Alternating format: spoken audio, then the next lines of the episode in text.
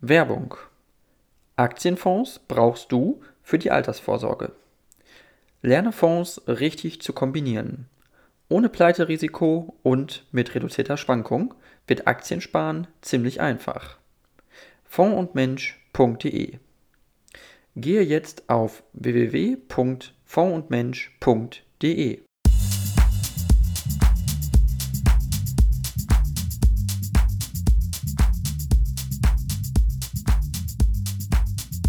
Ja, äh, dann äh, vielen, vielen Dank, äh, Frau Barley, Katharina Barley. Sie sind eine deutsche Politikerin. Ähm, Sie sind äh, Vizepräsidentin des Europäischen äh, Parlaments. Ähm, Sie sind Politikerin der SPD. Ähm, und Sie waren auch ähm, Mitglied des Deutschen Bundestages von 2013 bis 2019. Und Sie waren auch Bundesministerin für Familie, Senioren, Frauen und Jugend. Ähm, Sie waren auch stellvertretend Bundesministerin für Arbeit und Soziales und sie waren äh, Bundesministerin auch der Justiz und für Verbraucherschutz. Also das heißt, sie haben ja relativ viel Erfahrung im äh, exekutiven Bereich auch der Regierung. Ähm, aber ich wollte vorab einmal fragen, bevor wir auch bei den aktuellen Themen einsteigen, äh, was sie eigentlich bewogen hat, Politikerin zu werden, ähm, ja, da einzusteigen und sich auch, also das als Beruf aufzuwählen, manchmal. Ähm, ja, das ist eine gute Frage, weil also in, in die Politik eingestiegen bin ich, ich, ich war immer politisch interessiert. Auch mein, mein Elternhaus ist ein politisches, weil mein Vater ähm, Journalist war und ähm, ja, meine Eltern auch beide so in der, der Studentenbewegung 68 unterwegs waren und so. Und das war schon, also wir sind schon ein politisches Haus.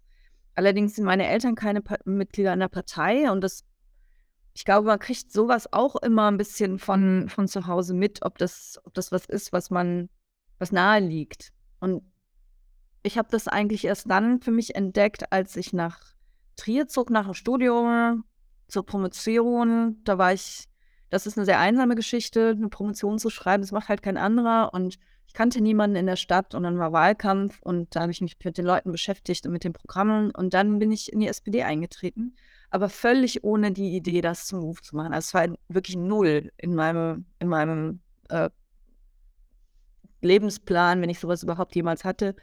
Ähm, das kam dann wirklich alles eher zufällig. Ähm, mhm. Das kam 2005, da ging der Landrat, wo ich wohnte, in, in Rente. Die SPD hatte null Chancen darauf, da jemanden zu stellen, weil das schwarz ist wie die Nacht bei uns. Ähm, und der Nachfolger eigentlich auch schon feststand. Der war auch schon aufgebaut worden dafür. Und ähm, ja, und dann hat man nach einer Frau gesucht, weil irgendwie Ne? Wenn man keine Chance hat, dann kann es auch eine Frau machen. Das ist heute ein bisschen anders, aber äh, damals war das schon so ein bisschen die Denke, glaube ich. Und dann nachher hatte ich knapp 45 Prozent am Ende dieses Wahlkampfes. Und dann, ja, waren ein paar Leute aufmerksam drauf geworden. Ich selber hatte Spaß dran bekommen und so ging das dann, seinen okay. Weg. Verstehe. Und ähm, äh, hatten Sie sich mal oder mal überlegt, gesagt, okay, eine andere Partei äh, wäre auch interessant oder war für Sie klar sofort, SPD, das ist so die Partei, die mich überzeugt, inhaltlich? Also, ich glaube, man weiß, ob man, wenn man sich für Politik interessiert, weiß man, wo man ungefähr steht. Also, ob man eher jetzt klassisch gedacht rechts oder links steht. Ähm, ob man sagt, ich, ich stärke die Starken, dann ziehen die die Schwachen nach. Das ist dann so eher das rechte Denken. Oder ob ich sage, mir sind die, diejenigen wichtig und ich gucke auf diejenigen, die die schlechtesten Ausgangschancen haben und ähm, ich will, dass die auch ein, ein, ein, eine faire Chance haben und ein gutes Leben. Und ähm, dann ist mein eher links, das würde ich jetzt mal so ganz grob sagen. Und für mich war klar, ich stehe auf der linken Seite ähm, des politischen Spektrums und dann kamen für mich nur in Frage die Grünen oder, oder die SPD. Und es ist ganz lustig, wir hatten gestern ähm, eine Diskussion darüber, da war eine, eine grüne Ministerin aus meinem Heimatland, Rheinland-Pfalz, ähm, mit mir auf dem Podium und sie sagte, sie wollte nie Mitglied in einer Volkspartei sein. Und ich wollte gerne Mitglied in einer Volkspartei sein und bin das auch immer noch gerne, weil ich finde, ich möchte nicht nur für ein bestimmtes Segment der Gesellschaft Politik machen. Also und das war damals schon, wurden die Grünen so ein bisschen ne, so dieses, man muss sich das leisten können, grün zu sein, so ungefähr. Ähm, und das ist nicht mein Ansatz. Also ich möchte meine Politik ähm, gegenüber allen rechtfertigen können und das idealerweise schon in meiner eigenen Partei. Und in der SPD haben wir eben von, von BürgergeldempfängerInnen bis, bis zu den Top-ManagerInnen haben wir eben die ganze Bandbreite und, und außerdem diese wahnsinnige, tolle Tradition äh, und Geschichte. Und ähm, deswegen habe ich mich dann für die Sozialdemokratie entschieden. Wenn man sich für so eine Volkspartei entscheidet, ist das, glaube ich, schwieriger als für so eine, ich sag mal, Segmentpartei, ähm, weil die Bandbreite natürlich so ist, wie sie ist und dann eben auch mal Entscheidungen treffen, getroffen werden, die man selber nicht richtig findet. Ähm, deswegen gibt es auch immer mal Momente, wo man auch in die Tischkante beißt. Aber ich finde diesen Prozess innerhalb der Partei, sich auseinandersetzen zu wollen und zu müssen mit diesen unterschiedlichen Positionen, finde ich äh, sehr, sehr wichtig und, und auch wichtig für, für die Demokratie und für die Gesellschaft. Mhm. Okay, ja, es ist ähm, äh, ganz interessant. Ähm, und äh, es ist ja natürlich auch so, dass Sie jetzt eben quasi erst äh, Erfahrung gesammelt haben in der Bundespolitik und da eben lange äh, aktiv gewesen sind und auch Minister, äh, Ministerin gewesen sind und dann in die Europapolitik gewechselt sind. Und ähm, mich würde mal interessieren, wie Sie das vergleichen, diese Dynamik auch, die da ist in Europa vielleicht, in der Politik, im Parlament. Ist das was anderes, als im Bundestag zu sitzen? Ist das, weil es größer ist, auch? Wie, wie sehen Sie das? Das ist eine gute Frage. Ähm, und es ist viel unterschiedlicher, als ich vorher gedacht habe. Ähm, was viele nicht wissen, ist, dass das, äh, dass das Europaparlament äh, derzeit kleiner ist als, als der Deutsche Bundestag. Also wir sind gar nicht größer, obwohl wir 450 Millionen Menschen repräsentieren. Ähm, also das ist es nicht, sondern ähm, die Struktur ist eine andere. Also man kann zwar die, die europäischen Institutionen, Kommission, Parlament und Rat grob, ganz, ganz grob vergleichen mit den deutschen Institutionen, Bundestag, Bundesrat, Regierung. Ganz grob. Also die, die Parlamente ist klar. Dann hat man die Vertretung der Länder. Das ist in Deutschland der Bundesrat, das ist äh, bei uns hier der Rat. Und dann hat man sowas wie eine Regierung, so eine Exekutive, das ist halt in, in, in Deutschland die Bundesregierung und hier ist es die Kommission. Aber trotzdem ist die Struktur eine andere, weil wir nicht, ähm, also unsere in Anführungsstrichen Regierung, die Kommission, wird eben nicht von uns, äh, vom Parlament, wir, wir müssen die zwar einmal bestätigen, aber ausgesucht werden die von, ähm, von, äh, von den Ländern. Also jeder, jeder Mitgliedstaat entsendet einen Kommissar und eine Kommissar oder eine Kommissarin. Wir können die ablehnen, aber dafür brauchen wir ganz bestimmte eng umgrenzte Gründe. Sonst müssen wir die akzeptieren. Und, ähm, und dadurch haben wir ein anderes Verhältnis zu unserer Regierung. Also in Deutschland ganz, ganz grob, und meine Ex-Kollegen mögen mir das jetzt bitte verzeihen. In Deutschland ist es so, im Bundestag ist man in der Regierungsfraktion. Dann ist man schon sehr, sehr stark in Verbindung mit der Regierung und dann wird sehr, sehr stark auch geguckt, was will die Regierung. Und da stimmt man sich sehr, sehr eng ab. Also das eigene der eigene Gestaltungsspielraum ist dadurch schon ein bisschen eingeschränkt. Oder man ist in der Oppositionsfraktion und dann arbeitet man im Grunde genommen vier Jahre fast für den Papierkorb. So, das ist jetzt mal sehr vereinfacht. Ähm, und das ist im Europäischen Parlament total anders. Also hier kann man, wenn man eine gute politische Idee hat, kann man losziehen und sich Mehrheiten suchen. Wir haben hier, wir haben hier keine feststehenden Koalitionen.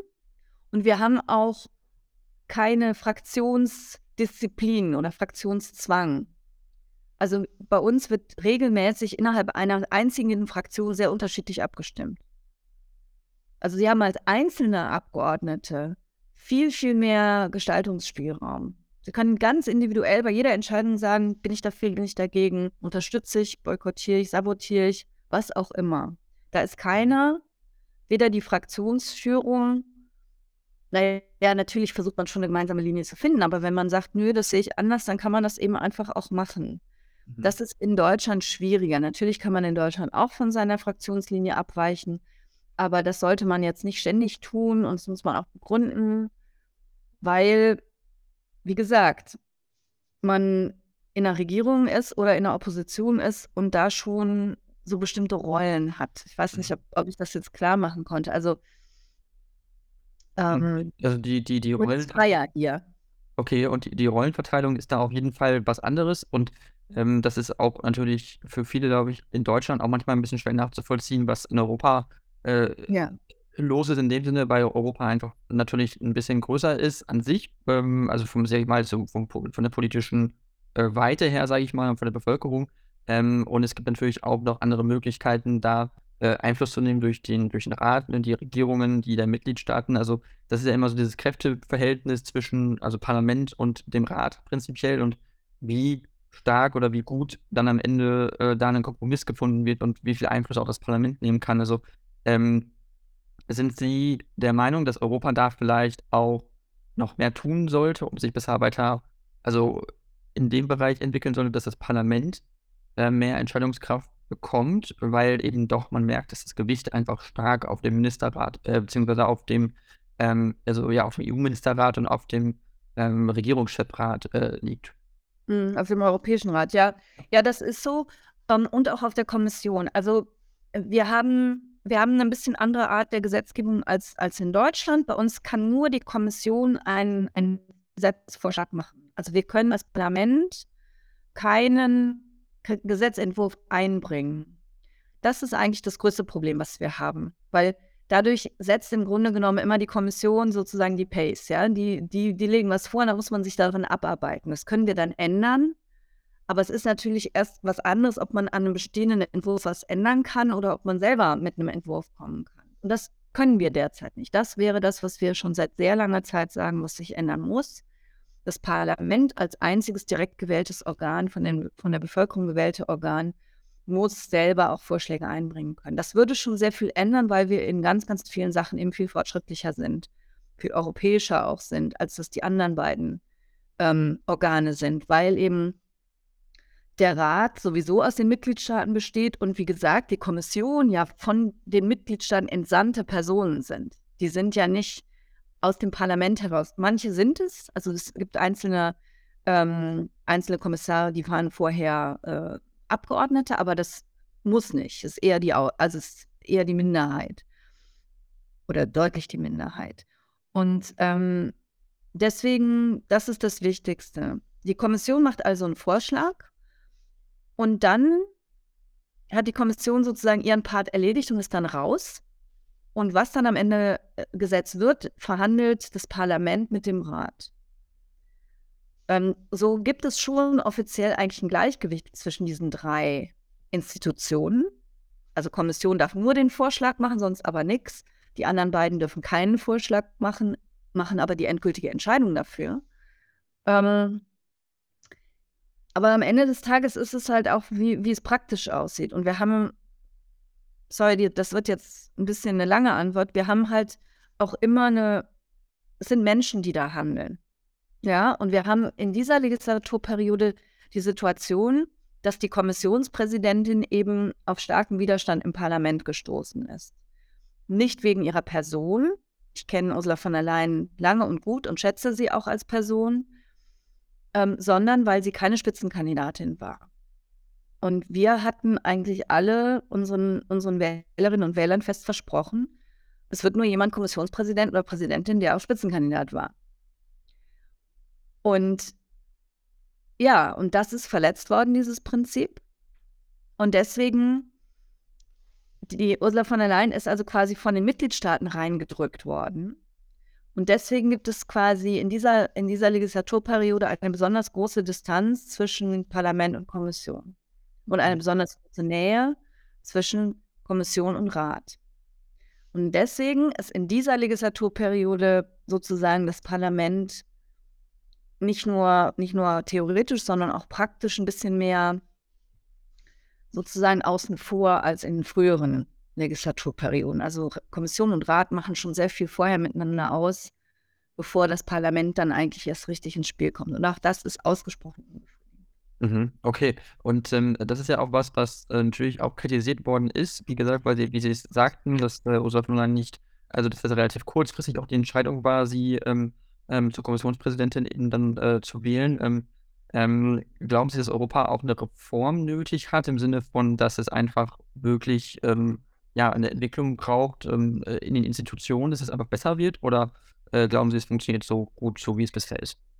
Nein, wir brauchen ganz sicher Reformen. Und wir hatten jetzt einen ganz spannenden Prozess, das nannte sich, ähm, das nan, äh, also die, die Konferenz über die Zukunft Europas.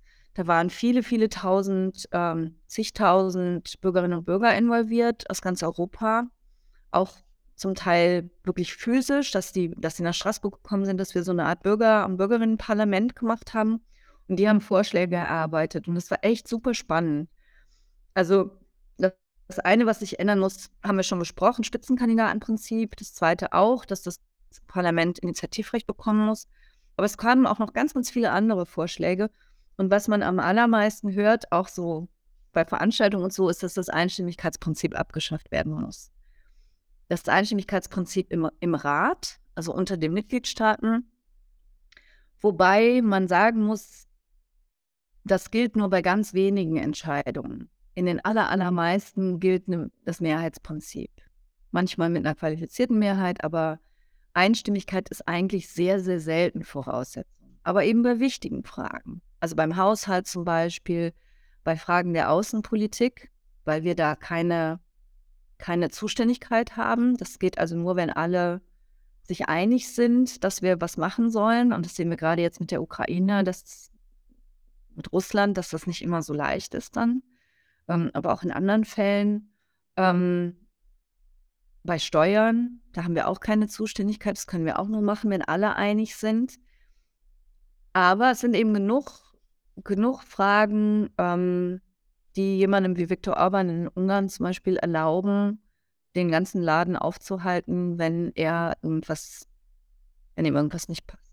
Mhm, mhm. Auf jeden Fall. Ähm, das ist auf jeden Fall ein Problem.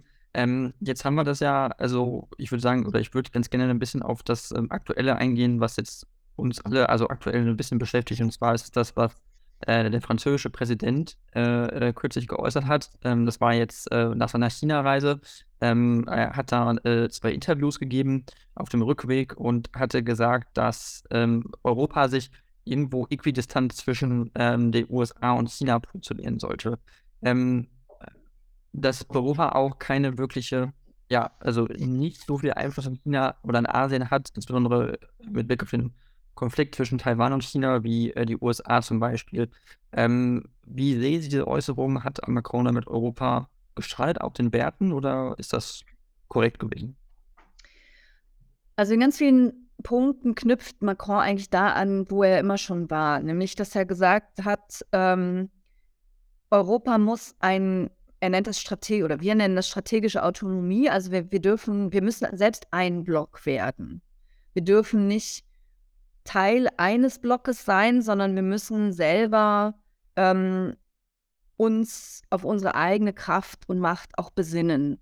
Und ich finde, damit hat er jetzt erstmal einen Punkt, weil wir wissen, Amerika ist unser, unser traditioneller und natürlicher Verbündeter, aber wenn da ein Donald Trump sitzt, ähm, oder vielleicht dann irgendwann ein DeSantis oder so, dann kann das auch ganz schnell anders aussehen. Das heißt, wir müssen schon gucken, dass wir uns auch selber helfen können. Das finde ich jetzt erstmal richtig.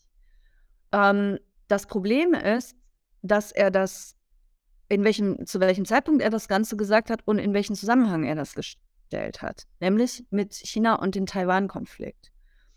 Und zu sagen, dass wir im Taiwan-Konflikt quasi zwischen den USA und China stehen und uns da auch nicht zu einer Seite neigen sollen, das halte ich für, für grob falsch und auch für gefährlich.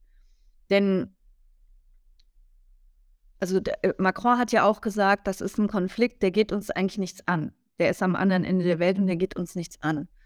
Und das schon mal finde ich falsch, denn wir sehen jetzt, die Ukraine hätte bis jetzt gar nicht durchhalten können, sich gegen Russland zu wehren, wenn die USA nicht gesagt hätten, das geht uns auch was an, obwohl es am anderen Ende der Welt ist.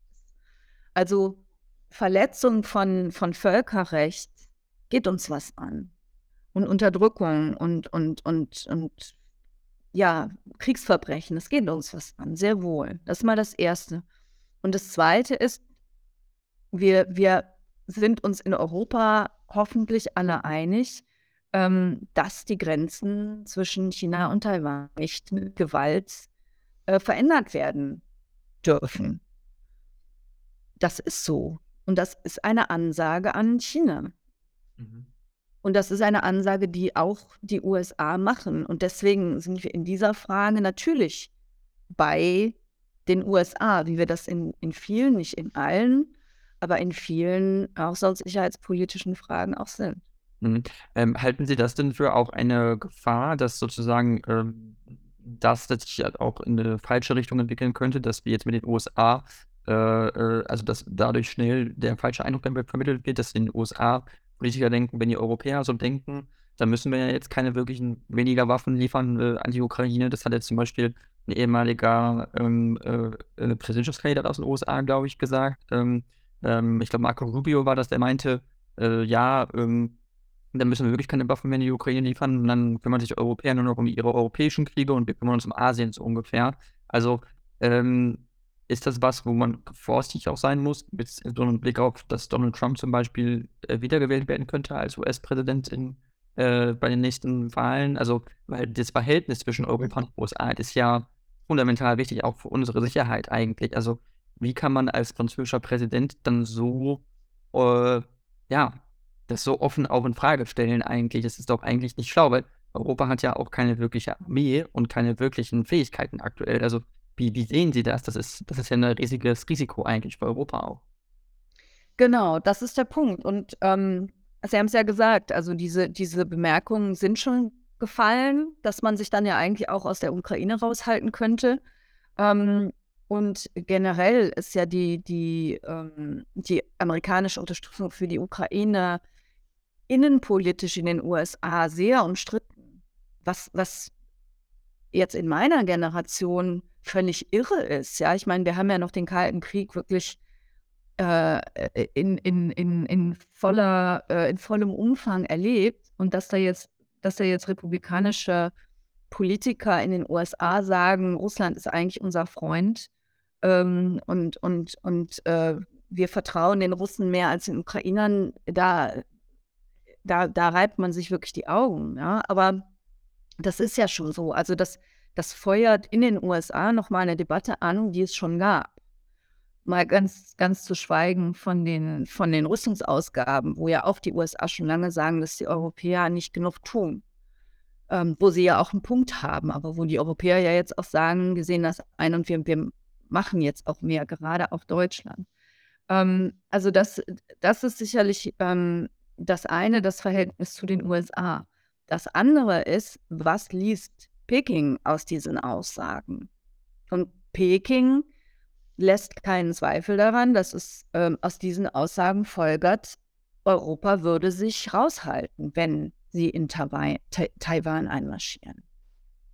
Oder sonst irgendwas machen, was die Grenzen Taiwans verletzt. Und ähm, das ist falsch und das ist gefährlich. Und das, äh, da ist schwer erklärlich, warum Macron das gemacht hat. Er hat ja großen Wert darauf gelegt, zusammen mit, mit der Europäischen Kommissionspräsidentin nach China zu reisen, ähm, um dem gerade auch einen europäischen Anstrich zu geben und dann im Nachhinein etwas ähm, zu sagen, was so fundamental dagegen steht, das ist schon sehr, sehr befremdlich. Mhm. Auf jeden Fall. Ich, ich ähm, gehe auf jeden Fall mit äh, bei Ihrer Aussage und ich glaube, dass das äh, für Europa irgendwo natürlich aber auch ein Weckruf ist und was da auch eine Debatte auf der anderen Seite anstoßen kann, wo man auch sagen kann, ist das jetzt richtig oder falsch? Und ich glaube, das ist ja das, was auch viel von Deutschland äh, kritisiert wurde, dass Deutschland zu wenig Initiativen gesetzt hatte manchmal in Europa und ähm, von Frankreich kommen immerhin Impulse, muss man natürlich auf der Seite auch so sehen, oder? Dass da wirklich wenigstens,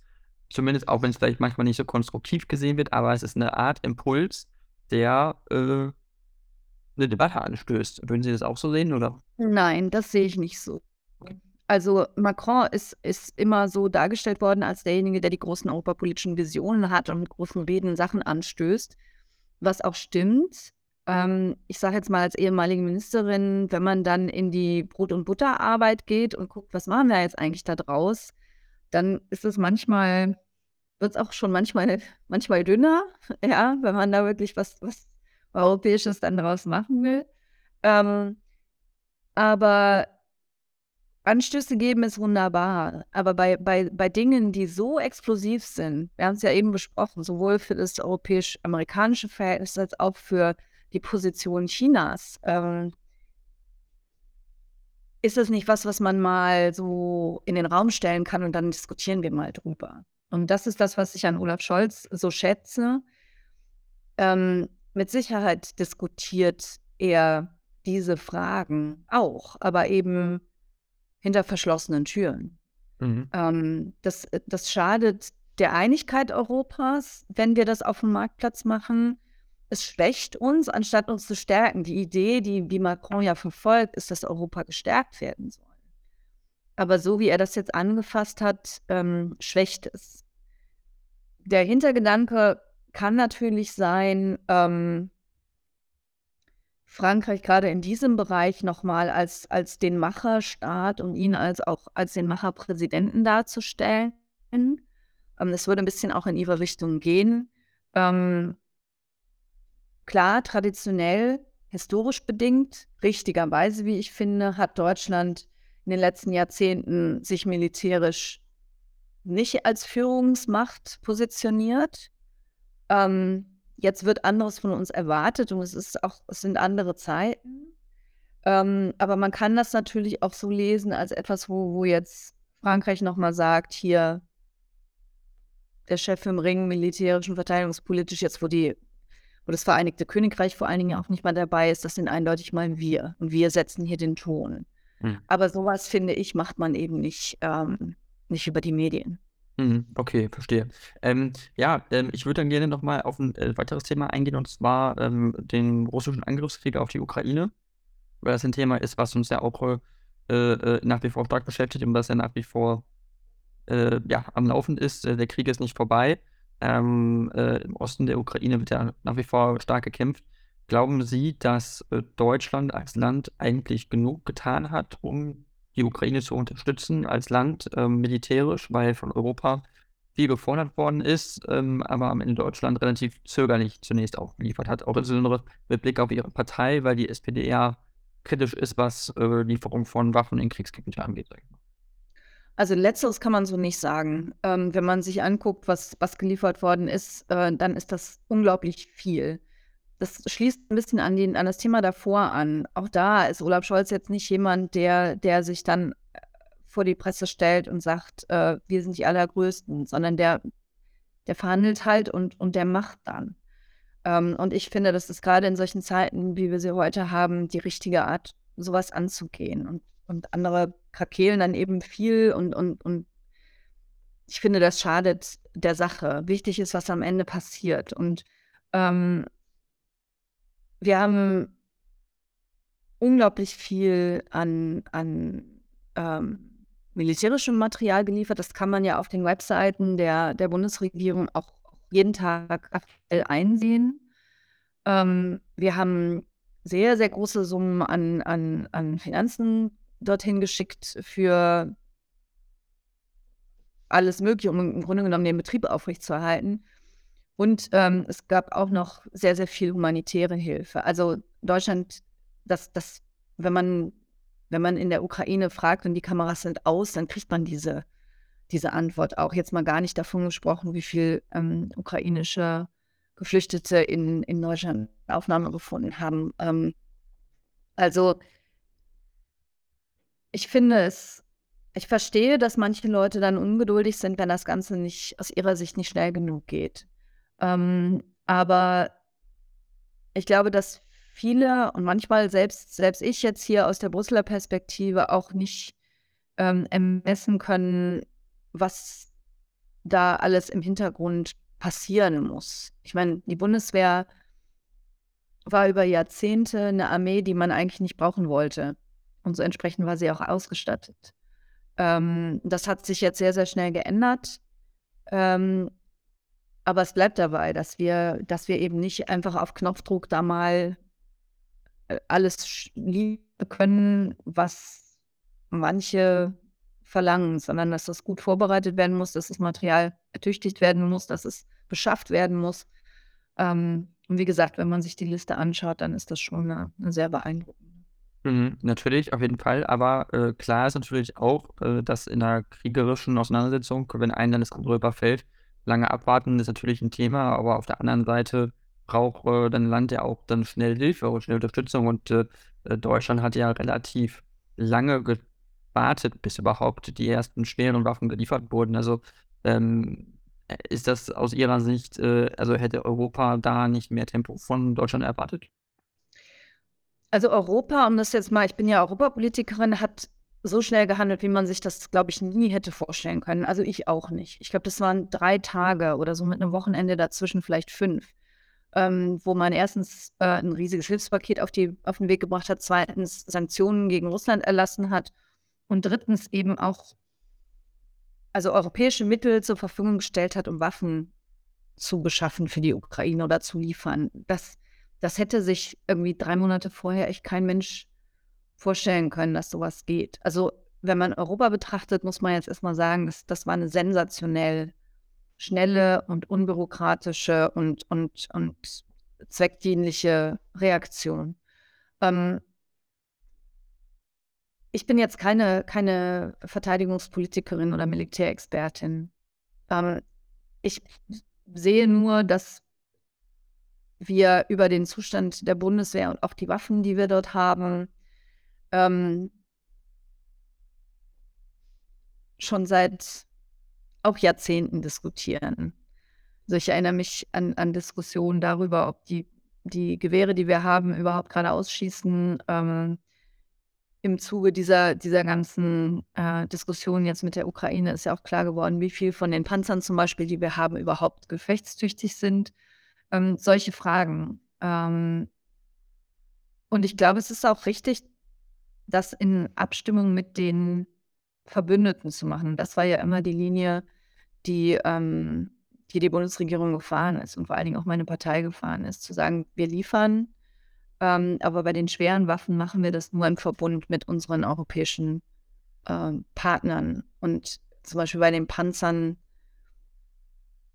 haben wir lange gezögert, aber als wir dann gesagt haben, wir machen das jetzt, ähm, wo uns alle immer hingeschoben haben, auch hier in, in Brüssel, dann war auf einmal um uns herum keiner mehr da, der es auch gemacht machen wollte. Nicht mal mehr Polen hat dann gesagt, wir also als die Entscheidung gefallen war, Deutschland liefert die Leopards, ähm, dann mhm. alle anderen, die vorher gesagt hatten, sie liefern jetzt auch, waren dann erstmal von der Bildfläche verschwunden, bis auf, ich glaube, zwei Staaten. Das hat sich jetzt inzwischen wieder verändert. Aber es wurde immer so dargestellt, als wäre das Haupthindernis Deutschland und stellte sich heraus, das war es gar nicht. Sondern äh, die anderen, ja, waren dann auf einmal, selbst, selbst Länder wie, wie, wie Finnland oder wie, wie Spanien, äh, sagt dann, uch, ne? Ähm, Panzer liefern? Nee, also jetzt und so schnell und nee, geht doch nicht. Das hat sich jetzt inzwischen wieder alles ein bisschen berappelt, aber ich sag mal, die, diese auf Deutschland fokussierte Diskussion hat, glaube ich, auch den, den ähm, nicht immer die Realität abgebildet ähm, in den anderen Ländern. Mhm, das stimmt, auf jeden Fall, da haben Sie recht, aber ähm, Polen als Beispiel nur hat ja äh, einen wesentlichen Teil seiner Panzer sowieso schon direkt nach, äh, unmittelbar nach Angriff äh, geliefert äh, in die Ukraine. Das waren zwar sowjetische Panzer, aber relativ schnell und ähm, dass dann auch so schnell gesagt wurde, äh, oder auch Argumente es gab, ich will jetzt nicht nur Deutschland sagen, dass das Deutschland alleine war. Auch Frankreich hätte, glaube ich, manchmal noch mehr tun können. Bei den militärischen Möglichkeiten, die Frankreich hat, hat es äh, bis dato ja keine schweren Kampfpanzer geliefert. Äh, Frankreich liefert nur ähm, Schützenpanzer und ähm, anderes Gerät, obwohl Frankreich militärisch also besser die Armee im Stand ist, glaube ich, als die deutsche. Ähm, also müsste man da nicht auch auf europäischer Ebene eine Möglichkeit finden, dass man eine Art europäischen Sicherheitsrat hat oder sowas, äh, wo man das dann bespricht und äh, wo man da auch Entscheidungsbefugnisse hat, immer, sag ich mal, einzelne Mitgliedstaaten und deren Armeen sozusagen. Also erstmal zu Polen, ja, das stimmt. Äh, Polen hat ganz viel geliefert, tut es auch noch. Ähm, das war aber ja von Anfang an Konsens. Also das war auch nicht nur Polen, das waren auch andere Länder, ähm, die Slowakei zum Beispiel, die dann ähm, Panzer sowjetischer Bauart geliefert haben. Da gab es ja auch nie eine Diskussion drüber, das, die zu liefern. Ähm, auch in Deutschland nicht. Und dann war ja auch die Idee, dass dann Deutschland quasi Panzer an diese Länder liefert, diese, diese Ringtausch, ähm, dieser Ringtauschansatz. Ähm, die Frage war ja, liefert man, äh, liefert man Panzer westlicher Bauart? Das war ja die Diskussion, die dann lief. Ähm, und äh, aber das, das jetzt, jetzt nur mal dazu. Ob jetzt ein neues, ob jetzt ein neues Gremium diese Probleme löst, weiß ich nicht, weil ähm, wir haben ja zum Beispiel den Rat der Verteidigungsminister und. Ministerinnen. Also es, es, es gibt ja diese Formate. Ähm, es gibt die NATO, die allermeisten, nicht alle ähm, Länder sind, äh, treffen sich auch dort. Ähm, und im Grunde genommen ist es ja auch jetzt nicht nur eine europäische Koordinierung, die da gefragt ist, sondern eine über die Europäische Union hinaus. Das hat zum Beispiel auch mit dem Vereinigten Königreich echt sehr gut geklappt, obwohl die ausgetreten sind und Verteidigung gerade nicht Teil dieses Brexit-Abkommens war. Ähm, war jetzt der Austausch zwischen London und, und Brüssel oder den, den, den Hauptstädten sehr, sehr gut. Also eigentlich muss man das Ganze auch nach wie vor auf einer größeren ähm, Skala denken. Ich gehöre zu denen, die sagen, langfristig brauchen wir schon auch eine europäische Armee. Aber meine Erwartung ist, dass das noch sehr, sehr, sehr, sehr lange dauern wird, weil wir, weil wir da so viele Hürden überwinden müssen wie in kaum einem anderen Politikbereich. Also das beginnt bei, bei den historischen ähm, Verbindungen in unterschiedliche Regionen, ähm, woraus folgt ein unterschiedlicher Ansatz, wenn es um, militärisches Eingreifen geht, ähm, unterschiedliche auch, auch generell historische Erfahrungen. Natürlich sind wir zurückhaltender, wie ich finde, zu Recht, als es beispielsweise die Franzosen sind, ähm, bis hin zu unterschiedlichen rechtlichen Strukturen. Also bei uns, wir sind eine Parlamentsarmee, uns muss das Parlament jeden Einsatz genehmigen. In Frankreich entscheidet das der Präsident praktisch alleine.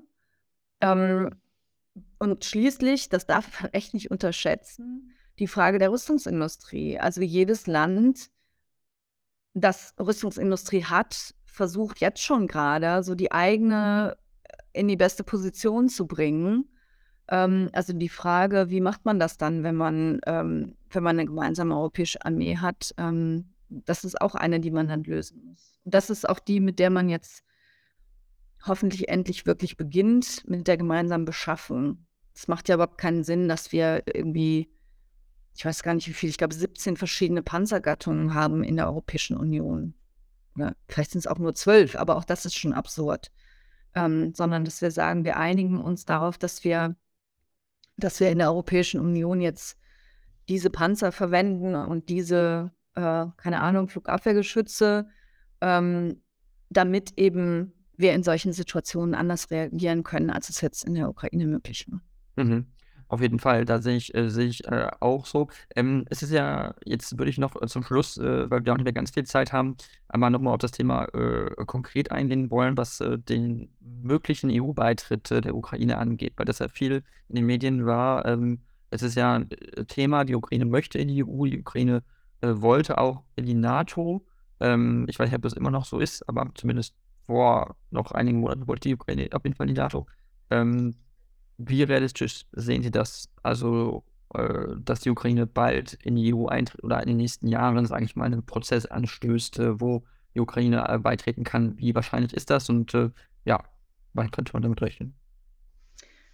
Also alleine, dass die Ukraine schon diesen Kandidatenstatus hat, ist eigentlich eine Sensation. Sensation, weil äh, schon um den zu erreichen, muss man ziemlich viele Kriterien erfüllen, die die Ukraine alle nicht erfüllt. Und wenn man sieht, andere Länder, die sich äh, um die Aufnahme in der EU bemühen, wie lange die äh, schon Reformen in ihren Ländern durchführen, die zum Teil sehr schmerzhaft sind, ohne dass sie diesen Kandidatenstatus überhaupt bekommen haben, ähm, dann ist das schon, sieht man schon, wie, wie revolutionär das eigentlich war jetzt. Ähm, die Ukraine und ja auch Moldawien ähm, den Kandidatenstatus zu geben. Ähm, um dann nachher wirklich aufgenommen zu werden, gibt es nochmal Kriterien. Das sind die Kopenhagener Kriterien, so nennen wir die. Und da gibt es drei Bereiche. Es gibt den, den, den wirtschaftlichen Bereich, also man muss wenigstens ungefähr mithalten können, ähm, wirtschaftlich mit den anderen Ländern. Es gibt den politischen Bereich, also Demokratie, ähm, Gewaltenteilung, Rechtsstaatlichkeit, sowas. Und dann gibt es noch das dritte, wir nennen das Acquis, das ist ein französisches Wort, also dass die Rechtsordnungen so angepasst werden müssen, dass man die miteinander in so einer Gemeinschaft sein kann. Das ist das jetzt am wenigsten ähm, gerade im Vordergrund stehende. Aber die anderen beiden, das ist wirklich meilenweit, meilenweit entfernt. Und mhm.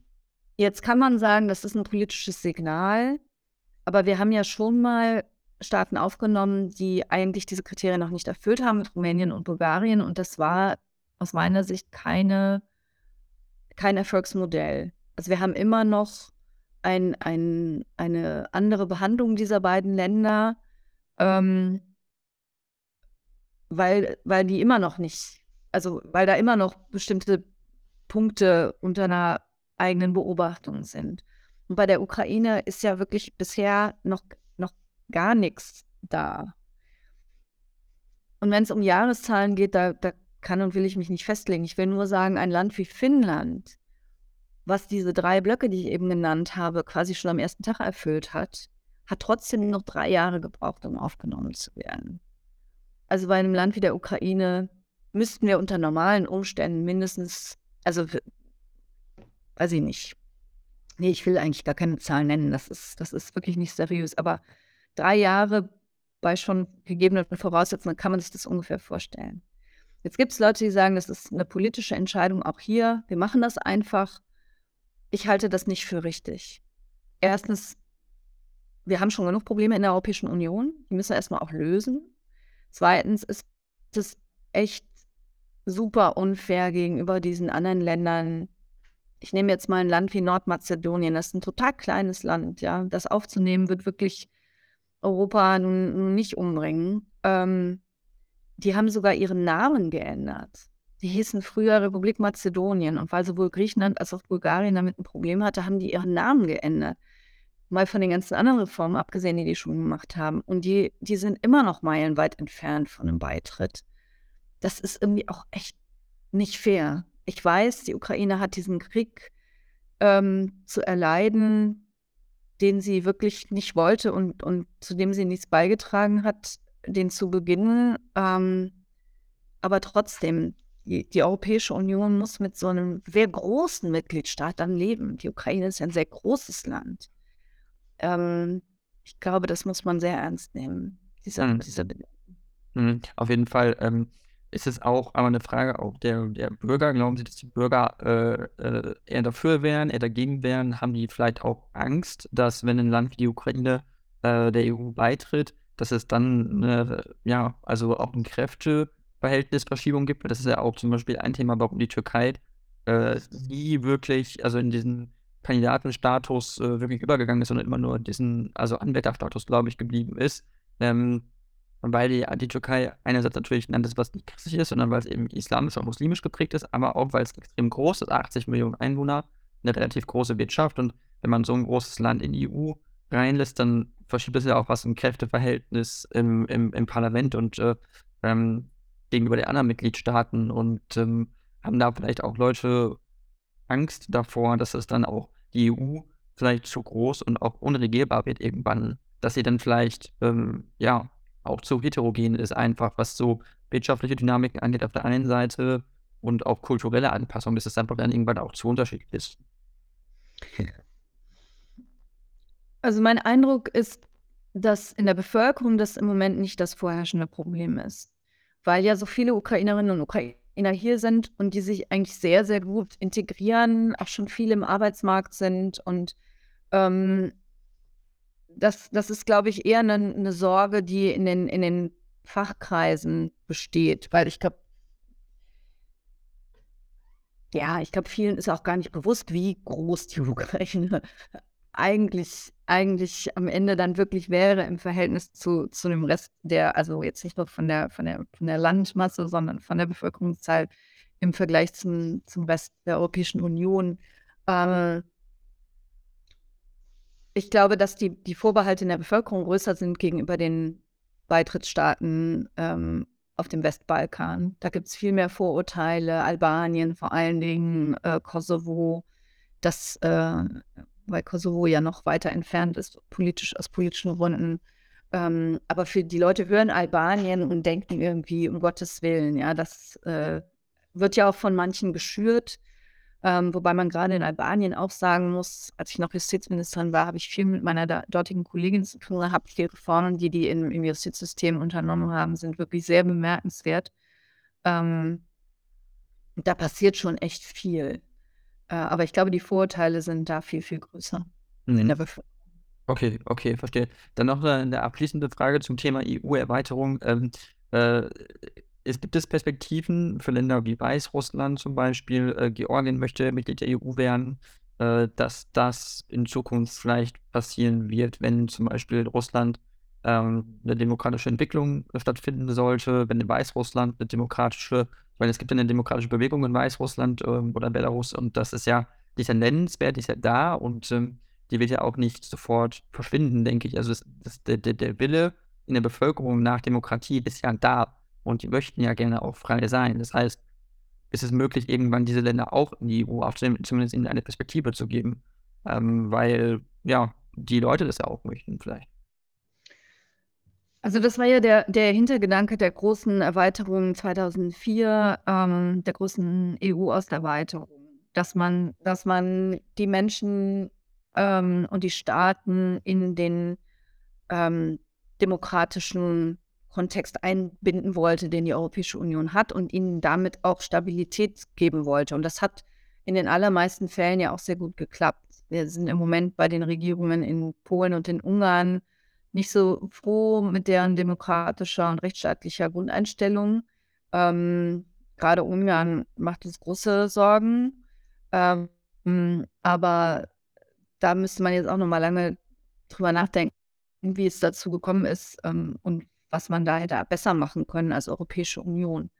Ähm, die Staaten, die Sie genannt haben, das ist noch unglaublich weit weg. Ähm, es mag sein, dass das in in 'ner fernen Zukunft liegt, aber es das eine ist ja immer, dass diese Länder das wollen und dass sie sich da dass sie auch Reformen unternehmen und so weiter. Aber das andere ist, dass die Europäische Union auch aufnahmefähig sein muss. Und ich habe grad 2 Regierungen genannt, die uns große Probleme machen. Wir haben jetzt eine eine Regierung unter Führung einer Neofaschistin in Italien. Wir haben grade Neofaschisten, die, äh, die Regierung in Schweden dulden. Ähm, wir haben einen sehr angeschlagenen Präsidenten in Frankreich. Wir wissen nicht, wohin Frankreich bei den nächsten Wahlen, äh, driftet. Ja, wir haben derzeit keine starke Persönlichkeit außer Macron und Le Pen. Und wenn das so bleibt, Mélenchon vielleicht noch ganz links außen, der aber 'n 'n klarer Europagegner ist. Ähm, also wir müssen schon auch gucken, dass wir irgendwie 'ne Stabilität in Europa, äh, haben, bevor wir ähm, bevor wir an 'ne weitere Erweiterung dann denken können. Mhm. Okay, klar, verstehe. Gut, ähm, ja, und dann nur noch die allerletzte Frage, das würde mich noch interessieren, bevor wir dann das Gespräch beenden müssen. Ähm, glauben Sie, dass, äh, weil weil Russland einfach 'n Land ist, was natürlich, äh, sich total aus der westlichen Wertegemeinschaft eigentlich verabschiedet hat, ähm, in Zukunft können wir mit Russland wieder umgehen nach diesem Krieg vielleicht? Ist das möglich? Ähm, eine Führung, die nicht Wladimir Putin heißt und seine, ähm, Anhänger, sondern dass es da andere Regierungen dann gibt und dass man da wieder normale Beziehungen aufbauen kann. Ist das absehbar, äh, in den nächsten 5 bis 10 Jahren oder ist das unrealistisch? Also, im Moment ist es ehrlich gesagt schwer vorstellbar, weil weil es ja keine nennenswert organisierte, ähm, Opposition mit 'ner gewissen Schlagkraft gibt. Es gibt einzelne Personen, die auch Anhängerschaften haben, ähm, aber in diesem gewaltig großen Land gibt es ja nicht so etwas wie eine Bewegung, dass man sich vorstellen könnte, das wird jetzt irgendwann ein in absehbarer Zeit ein demokratisches Land. Andererseits ist wird ist Russland natürlich bleibt geografisch da, wo es ist. Also, das bewegt sich nicht weg. Also, irgendwie umgehen müssen wir mit diesem Land. Ähm, aber ich also, im Moment bin ich nicht sehr optimistisch für das, was was nach ähm, nach Putin kommt. Ähm aber mal sehen. Wir haben in der Geschichte auch schon manchmal Überraschungen auf diesem Gebiet erlebt. Okay, super. Ja, dann, äh, Frau Barley, ich danke Ihnen sehr, äh, für das Interview. Ich fand's sehr spannend, sehr interessant. Und wenn Sie möchten, können Sie noch 'n letzten Satz sagen, nur zu Ihnen als Person, äh, äh, zur SPD oder zur Europäischen Union. Wenn Sie auch, äh, Werbung machen möchten, das, äh, können Sie jetzt gerne tun. Ähm, na ja, wenn Sie mir das schon so anbieten, äh, dann sage ich natürlich, dass wir nächstes Jahr, ähm, neue Wahlen zum Europäischen Parlament haben. Und ich will jetzt gar nicht für mich oder, äh, für die SPD nur werben, sondern ich will darauf aufmerksam machen, dass wir diese Entwicklung haben, die ich eben angesprochen habe, dass wir mehr und mehr, ähm, rechtsextreme, neofaschistische Kräfte haben in, in Europa. Wir wissen noch nicht, wie es in Finnland weitergeht, ähm, die äh, äh in die Regierungen Einfluss nehmen oder, oder sogar Regierungschefinnen ähm, und Chefs stellen. Ähm, und was mir große Sorgen macht, ist, dass äh, die konservative Parteienfamilie ähm, da sozusagen keine, ja, mit denen kuschelt. Ich sage es jetzt mal ein bisschen flapsig. Ähm, dass der Fraktionsvorsitzende hier in, im Europäischen Parlament mit, mit Giorgia Meloni in Italien und mit Berlusconi natürlich ähm, also sich, ja, sich zusammentut und ähm, keine klare Abgrenzung nach rechts außen vornimmt. Das halte ich für ganz, ganz, ganz gefährlich. Ähm, und ich wünsche mir deshalb, dass die demokratischen, proeuropäischen, friedlichen ähm, Kräfte im Europäischen Parlament gestärkt werden. Dass dazu die Sozialdemokratie gehört, schon seit 160 Jahren, das versteht sich natürlich von selbst. Und ja, dass ich mich dafür besonders einsetze, ähm, das ist mein, mein, mein politischer Schwerpunkt, Demokratie und Rechtsstaatlichkeit. Und da mache ich mir im Moment große Sorgen und hoffe, dass wir beim nächsten Parlament da nicht ähm, mit einer sehr unangenehmen Konstellation aufwachen. Super, dann vielen, vielen Dank und vielleicht bis zum nächsten Mal.